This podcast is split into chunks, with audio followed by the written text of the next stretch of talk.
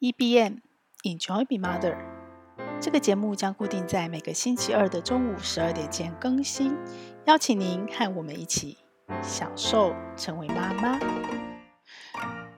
大家好，我是平凡妈，一个连续上班二十五年没有间断的妈妈。从去年开始，为了准备五十 Plus 的美好人生，我辞去了职场上的工作，开始为自己的下半人生努力。我下半人生的目标是什么呢？就是 EBM 享受成为妈妈。不止我自己，我还希望能够跟很多正深陷在水深火热的妈妈生活里的妈妈分享，我怎么享受成为妈妈的这整个过程，还有我体悟到的一些方法啦、结论啦、结果啦、理论啦。这其中啊，我上礼拜看到了一篇文章，是《远见》杂志做的文章，它其实是摘要。呃，时报出版了一本新的书，作者呢是一位日本人，叫做翡翠小太郎。但是他写的故事呢是宫崎骏的故事。他的书名叫做《你看事情的角度决定了幸福的长度》。冒号二十一个切换视角的练习，辛苦也可能是幸福。这样的一本书。里面讲到的宫崎骏的故事，是我之前嗯没有从这个视角听到或是看到这样的一个故事。什么视角呢？他切的是宫崎骏这位电影大师，他强调说他拍电影有三个重点，哪三个重点呢？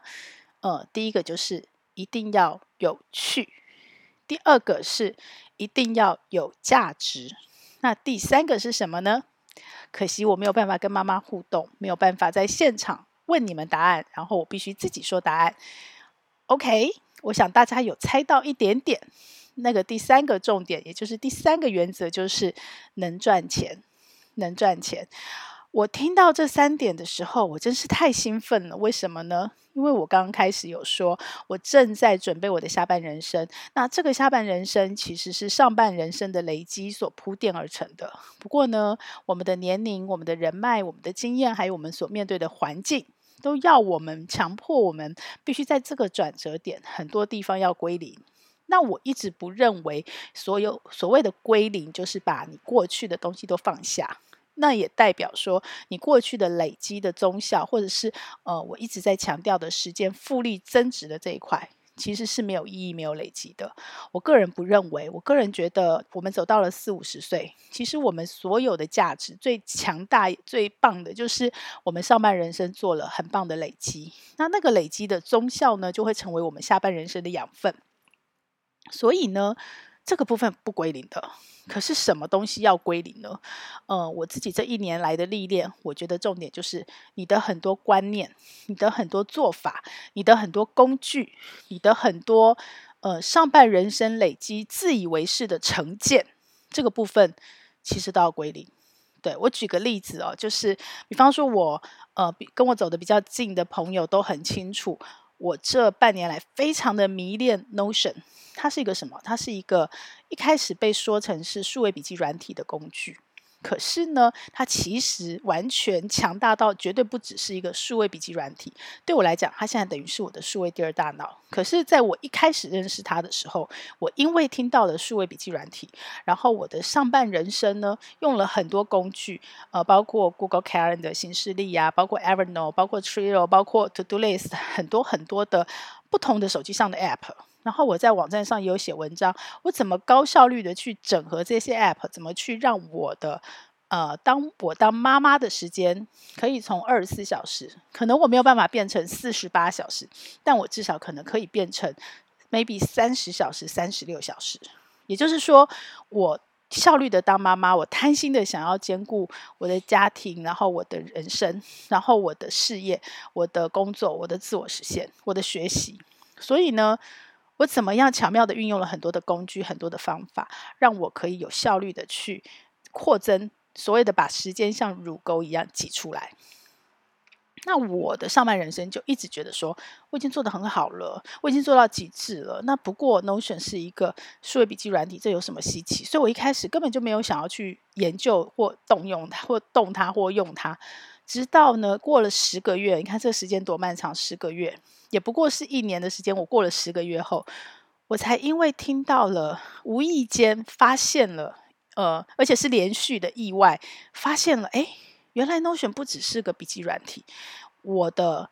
跟年轻人，我其实是有意识在跟年轻人学习，我也有意识的在放下我的成见，在归零。我有意识的在学习中年人归零这件事，可是我还是被困在了过去的所谓的成见，或者你可以说是成功的经验里。对，然后我无意间发现说，哦，原来他们是用 Notion 在做一个网站，在做一个线上课程的一个主题的一个一个平台。我非常的惊讶，他们怎么做到的？原来这个 Notion 不是只是一个数位笔记软体而已，这引起了我的好奇心，我才开始真正的归零，然后我才开始真正的去投入时间去认识这个新的工具，然后我才发现并且享受到它所谓的强大。OK，所以呢，呃，对我来讲，怎么享受成为妈妈这个过程？我们再拉回到我看到宫崎骏先生这篇文章。有趣这件事是毋庸置疑的，就是所有的过程你不好玩，其实你就一定不会，呃，不可能享受其中，对不对？那你也不太容易用你的热情去发现这中间的价值，或是去累积有有那个，你不需要靠意志力去逼出你的纪律，而是靠你的热情来支撑你的你的纪律，来燃烧你自己，就不会有这些事发生。所以呢，有趣。我非常的认同，不只是拍电影是这样，就连妈妈都是这样。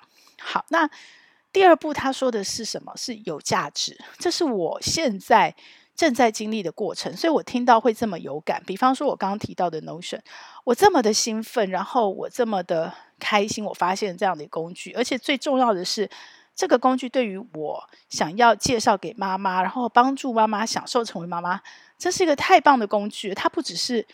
嗯，对年轻人来讲是一个很棒的工具，因为我是刚好我是我也我是妈妈，然后我也经历过上班妈妈这么长一段时间，然后我又是效率控，然后呢，我现在正在正在当全职妈妈的路上，然后我又是斜杠的全职妈妈，我还是效率控，我并没有打算说要退休，反而说这十年我可能比过去的二十五年更积极，然后更拼，只是说。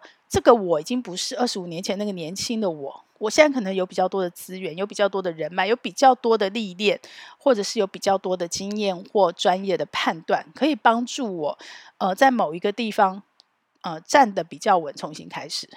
但是，但是，但是，我可以很直觉的去感觉到我对什么东西有趣，可是我不知道那个价值是不是真的被市场认同。对，就像 Notion，我觉得它很棒，很棒。因为你看，如果上半人生我就接触到这样工具，我绝对相信我上半人生累积会因为他的帮忙，我都称他为我的神队友。然后我可以自己创造我的神队友，然后我会因为他的帮忙，我的效率还可以再更高，然后我就可以产出更多的价值，累积更多的价值，对我的下半人生做所有的所有的呃忠效的累积跟帮助。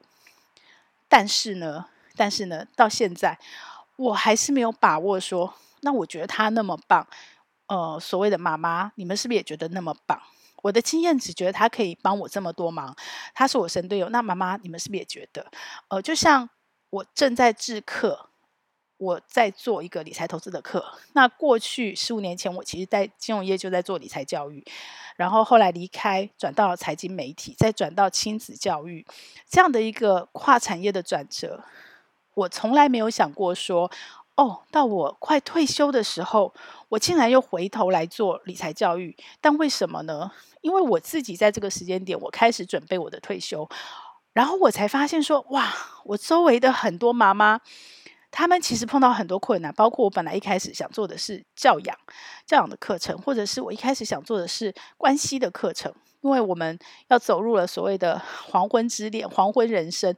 很多的夫妻的亲密关系，可能要开始学习如何重新沟通，在孩子离巢以后，所以我我会用直觉跟经验判断，这是最紧急跟需要的。但是当我真实的进入了这个场景，然后我真实的去接触很多妈妈，我就发现，他这些都是问题，他们也很想学，他们也很希望解决这些问题，但是但是他们眼前最急迫的问题跟最困难的问题，其实是。没有钱，或者这样说，有钱，但是没有一个很安全、很有安全感的经济的基础，很稳健的经济基础，或者这样说，他可能有一个经济基础，但是他的孩子虽然现在已经到高中、大学，可是他可能会留学，可能会学习，可能会在家里找不到工作，还是有一笔钱要支出，所以本来想象的退休规划、退休金可能都有变数。所以他们没有办法做到所谓的财务自由，也就是说，没有办法像我们的父母一样，哦，过去辛苦了大半辈子，反正你就是自己努力存钱，然后把孩子养大，然后配合政府，对不对？我们就提拨我们该提拨的一些社福基金，然后最后到我们到法定年龄退休的时候，我就不用担心了。我可能没有过得很奢华、很好，可是至少我不用担心。呃，每个月每个月的退休金的收入，我会吃不饱，我会饿死。然后再加上哦，现在这个环境，我们不只是面对到我们本来父母可以领到的劳保啊、公保啊、农保啊，年轻人越来越少嘛，小孩越生越少，能付这个钱的人越来越少，所以我们不一定领得到，会有风险之外，我们还面对了一个什么？我们比我们的父母更长寿，我们比我们的父母要经过更多更多的嗯所谓的。医疗科技越来越进步，可是很多的慢性病、很多的癌症、很多的失智、很多新的疾病，也因为环境的改变，越来越年轻化。然后我们还要面临我们的父母，如果他的退休金准备的不够，或者是他的人生碰过碰到什么意外，我们还要去扛他的责任。所以我发现我身边的朋友的确有我原来想解决的那些问题，但是都比不过他们在财务上的焦虑。这个焦虑可能还没有到，像我的话，可能还要再历经十年。那这十年会不会有复利？嗯，会有。可是呢，可能不是。如果我是从二十岁、三十岁就开始准备，那个复利的效果绝对比我现在只剩十年准备要来得快。换句话说，如果我的时间缩短了，我只能怎么办？我只能把我的复利的被动收入的投资本金变得更大。我才有可能去补这个时间缩短的这个，呃，我要赚，我要补足这个被动收入的这个缺口。所以我就发现，哦，原来理财这件事情是这么多人其实碰到了还没有进入状况，大家都还是一样把理财就当投资，可是理财绝对不是只有投资，尤其我们要做退休规划以后，我们其实要考虑的面向很多。一笔钱，你到底是该先拿来保险，还是该先拿来投资？一笔钱，你到底是该呃先去为子女做教育基金的准备，还是你该拿来所谓的定期定额存股去做长期的退休金规划？这都有很多不同面向的考量，然后还关系到你的家庭收入的状况，是一个人赚钱，两个人赚钱，你的家庭支出的状况，两个人有没有父母需要？养，然后有没有生病的长者，还包括你的孩子，他到底是念公立学校还是私立学校？所以不是那么的简单，那不是那么简单。你可以交给专业的财务顾问做，但是我的经验值跟我人生的观察，如果你自己什么都不懂，你自己什么都不知道，你只不过是像嗯，就像我们常说把小孩外包，你可以把你的小孩外包给专业的人，可是如果你不懂你的孩子，你不了解你的孩子，你没有用心陪伴他。那个外包的结果其实通常都很惨。你花了很多钱养了这个孩子，这孩子不是你的。虽然虽然我们花了很多钱养孩子，我们陪伴他，他也不是我们的。我很喜欢先知说的，就是孩子父母是公，孩子是射出月箭，你不要指望他是你的。但是那个联系跟那个根是在的。可是如果你身为父母都没有机会好好陪伴孩子，你也不了解你的孩子，养大的孩子就真的我没有没有奢望他来回头养我们。可是。你全部外包的结果就是，这孩子跟你是没有一点连接的，你们可能只有金钱的关系、抚养的关系。所以，同样的，你的财务也是，你的财务可以外包给专业的人，委托专业的人帮你做资讯的搜集，然后帮你做专业的商品的研究了解。可是，你需要什么产品？你家庭状况是什么？你只有你自己最了解，你必须要有初步的判断。所以，我很确定这个东西是有价值的。而且是需要的。好，那下一步是什么？这就是我现在困难跟焦虑的，也就是宫崎骏先生他拍电影的第三个原则：他必须要能赚钱。能赚钱这件事情放在呃，三十岁以前的人生，我想是没有人会怀疑，也不不没有人会觉得宫崎骏先生说的这个论点，他是指拍电影嘛？可是我们其实可以把它套用在人生的各层面。那像我是把它拿来套用在我要享受成为妈妈。对，如果同样一件事情它有趣，你也在过程中认定了它的价值，肯定了它的价值，而且你不是只有自己自我。自我为是的肯定它价值，认为它有价值。你其实是像我现在在努力的去跟市场沟通，去跟我的我的客户、我的学员、我的受众沟通，我的妈妈们沟通，然后他们也觉得它有价值，然后我们产生了连接，最终他们愿不愿意付钱给你？去认可这个价值，这价值能不能转换成市场有这么多有价值的事情？我愿意用钱去定义跟转换，去肯定你这个价值。这其实是一个很大的门槛。那我觉得二十三十岁以前年轻的时候，你要有趣、有价值、能赚钱，这是大家比较不会有问题的，就是赚钱的目标。可是像我现在是四十岁，我相信会有一些争议跟声音出现说。我们都已经下半人生了，对不对？我们价值不需要金钱肯定。我为什么要会赚钱？其实这件事情是我一直反复在思考的。那当然我自己不算啦，因为我的财务自由的基础还不够。虽然我上半人生赚了足够的钱让我生活得很好，可是如果我要下半人生，我不是只活十年、二十年，我可能活到三十年，我可能九十岁才离开。你要一直靠被动收入。完全没有主动收入的情况下，靠被动收入去支持你老后的生活、疾病的生活，然后可能有意外的生活，我自己评估还不够，所以我还需要努力，所以我还是需要能赚钱。但如果但如果你的钱够了呢？你是不是就不需要能赚钱了？其实呢，我比较我自己个人的价值观是比较站在 FIRE 族的立场，就是当我财务自由以后。我是可以选择的，我不必再为钱赚钱，我可以去做我喜欢做的事。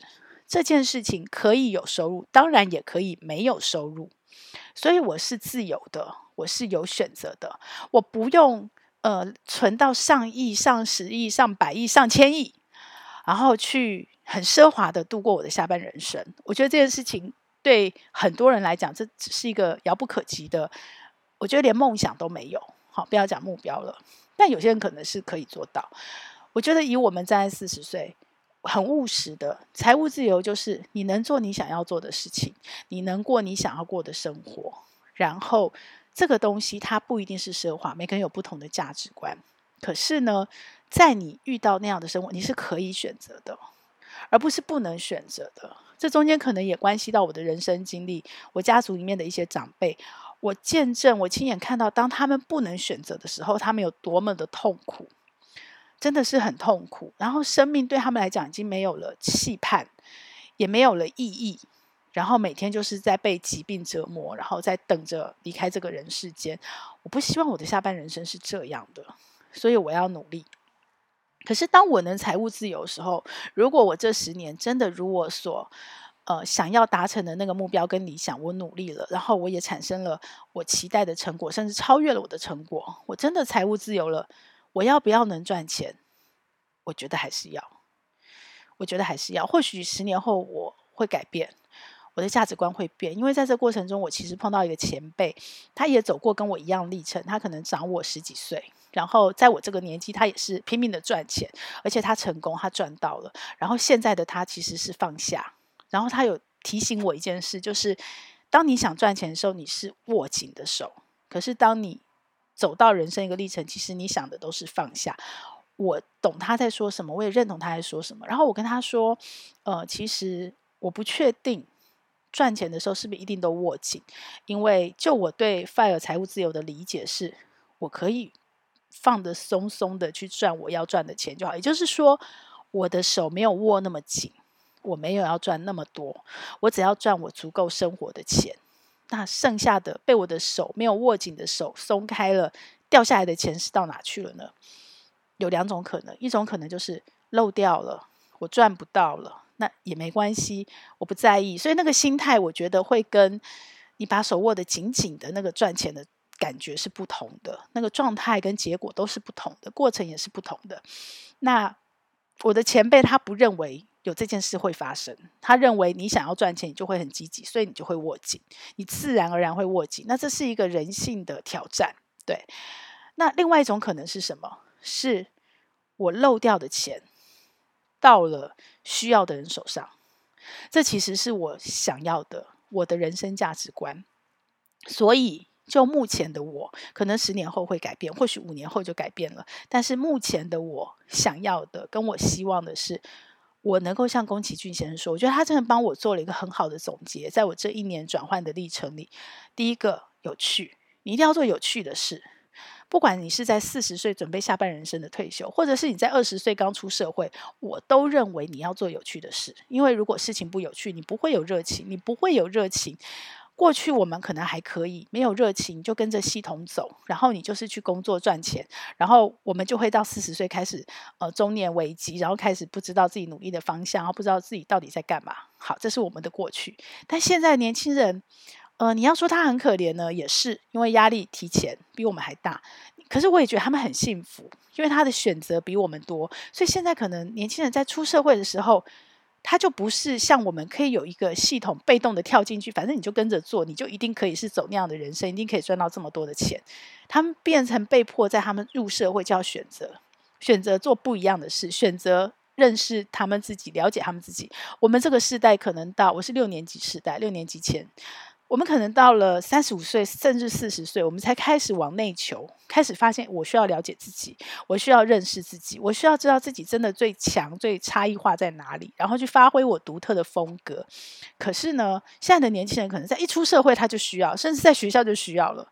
他比我们更早去了解自己、认识自己，然后去发挥他自己的特色。所以呢，有趣，我认为不管是届龄退休的我，或者是。呃，像我女儿，她准备要出社会了，我觉得都需要，都一样的。好，那有趣不是有趣就可以支撑很久，有趣会让你有热情，可是你的热情要在哪里着力呢？就是宫崎骏先生说的有价值。我们把它聚焦在有价值的事情上，那这个有价值是一个追寻的过程，就像我在经历的这个过程一样。你认为它有价值，它不一定有价值。别人认为有价值，也不一定等于有价值。那个有价值，可能是在你追寻之后，发现你认为有价值，这个市场也认为有价值。我记得有一本书叫《爱爱凯的》，它就是在讲三个圈圈嘛，就是你能你会做的，还有呃那个有价值的事情，这些事情是市场要的。然后有三个圈圈交集，然后你专长做的，最后这三个交集的核心就是你最棒的你自己。你能做，你想做，你愿意做，同时这也是你的专长，而且这个专长是市场要的，这不就是宫崎骏先生说的吗？当你能，你会做的时候，它是有趣的事；然后当它是你的专长，代表你产生了价值，你能贡献社会，最后你产生这个价值是这个社会要的，这个市场要的，它就会能赚钱。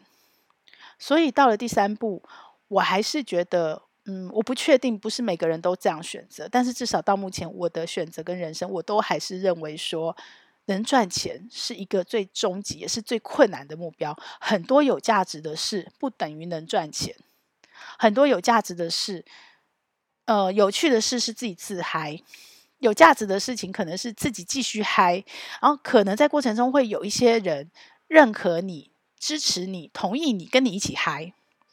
但是没有嗨到那个影响力那个范围是大家都愿意嗨，你没有登高一呼的领导力跟影响力去让大家一起嗨，然后愿意为他付钱，所以我还是觉得那是一个我们可以挑战的目标。那对妈妈来讲是什么？你很有趣，你可能在照顾孩子的过程中，尤其是全职妈妈，你可能发现一些很有趣的事是你没有经历过的，然后你发现了，诶，你的过程跟你的背景跟你的专业跟你的经验。你找到了这件有趣的事情，一些独特的价值，是只有你能做，或者是别人也能做，但你能把它做得与众不同，做得不一样。最后，最后，我们再多一步，多跨一步，然后去挑战看看，我能不能把这个价值变成能赚钱的事。如果我们跨出去了，这代表什么？就代表我们成功的斜杠啦。对不对？不管我是要创业，不管我是后来回到职场找工作，或是我是上班妈妈，我在找工作的时候，我可能一开始年轻的时候为了养家，我是以赚钱或者是其他的条件来做考量。可是到下半人生，我可以以有趣、有价值来做主要的考量，但是他还是能赚钱。或者是你是全职妈妈，等到孩子离巢，你有比较多的自己的时间，你我们就努力去找一些新的事情，来让我们觉得人生是有趣的，来对人生是好奇的，然后让让我们可以持续的学习。持续的把我们的学习去转换成对世界的好奇、对世界的发现、对世界的有趣、对世界的有价值，然后我们把这个有价值加上我们自己个人的风格、自己的特色，然后把它变成能赚钱的事。如果那时候我们已经财务自由了，如果我们的人生价值观不需要这么多的钱，那我们能做什么？我们能把这些钱给出去，给出去，给需要的人，然后给。呃，你可以再创造更多价值、有意义的事，你可以发挥影响力去影响更多的人。呃，所以到目前为止，我觉得我非常的兴奋或者是感动。我觉得当我看到那篇文章的时候，我觉得虽然它本来是宫崎骏先生拍电影的三个原则，可是我个人觉得把它套用在享受成为妈妈，是我正在经历而且正在验证一个刚刚好的总结。那我也想跟各位妈妈分享。然后这篇文章还有两个点很有趣，我最后也想跟妈妈分享，就是他说宫崎骏先生啊，他拍的电影每一部都是 follow 这三个原则，他也用这样的原则告诉吉卜力工作室的人，你要拍这样的电影，只有一部电影是例外，大家要不要猜猜是哪一部？龙猫。我好爱那部电影，其实宫崎骏电影我都很爱，他的那个落差其实很大，每一部都有每一部的生命跟独特的灵魂。但龙猫刚开始上映的时候，它其实跟那个萤火虫之墓一起，所以呢，萤火虫之墓卖得非常好，但龙猫卖得非常差。它在院线的时候卖得非常差，然后那一部电影是唯一一部宫崎骏先生的电影，他没有 follow，没有遵循他的三个原则。可能有趣，但有没有价值不确定，因为大家都知道那个故事嘛，它没有什么教条，然后也没有一些特定的目的，跟其他的宫崎骏的故事，他的每一个故事都有暗藏一些他的人生观，跟他要推的、他要宣广的那个价值，包括《风之谷》，包括呃《萤火虫之墓》，他反战嘛，《风之谷》是反就是环境污染，他每一部其实都有一些他自己背后，只有龙猫，只有龙猫是一个比较单纯的，就是小品，然后呢，他也不赚钱，对不对？因为他他违背了这三个。他上映的时候，结果没想到，当龙猫变成电视剧的时候，大卖。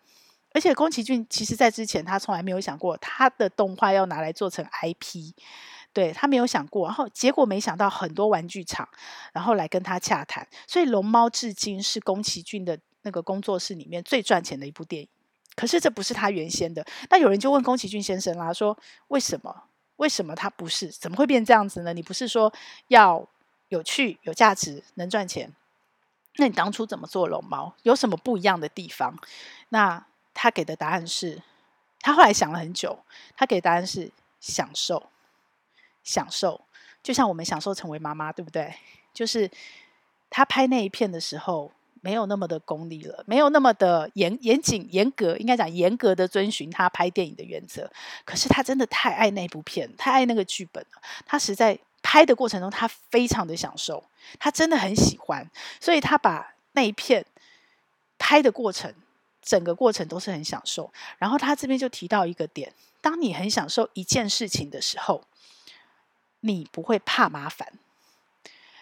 你不会怕失败，你不会怕麻烦，你不会怕挫折，你不会怕困难。后面是我加的啦，对。但重点就是，当你在享受的时候，不管你的前面是遇见了困境，还是幸福圆满，你都会享受。然后这个也是我看到这篇文章很兴奋。哎，这不就是我们在说的吗？享受成为妈妈，不管你是在难过、在沮丧、在挫折，你会不会累？会累。你其实可能会更累。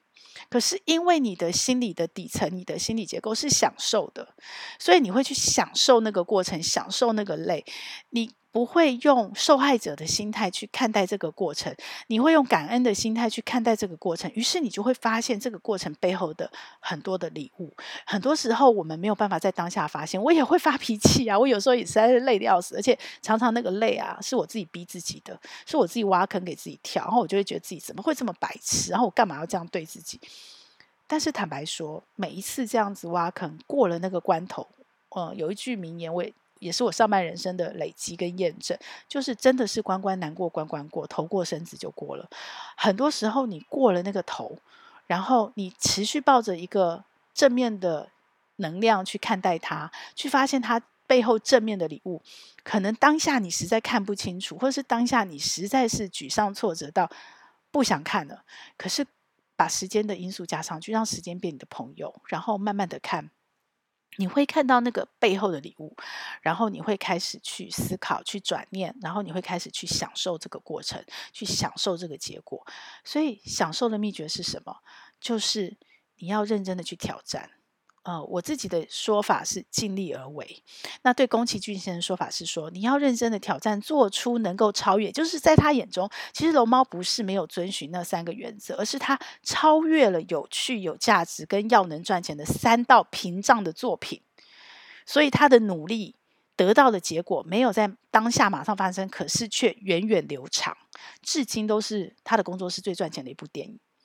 对，那。因为你很享受，所以在那过程中，你不是受害者心态，你不会抱怨，所以呢，你就会克服所有的麻烦。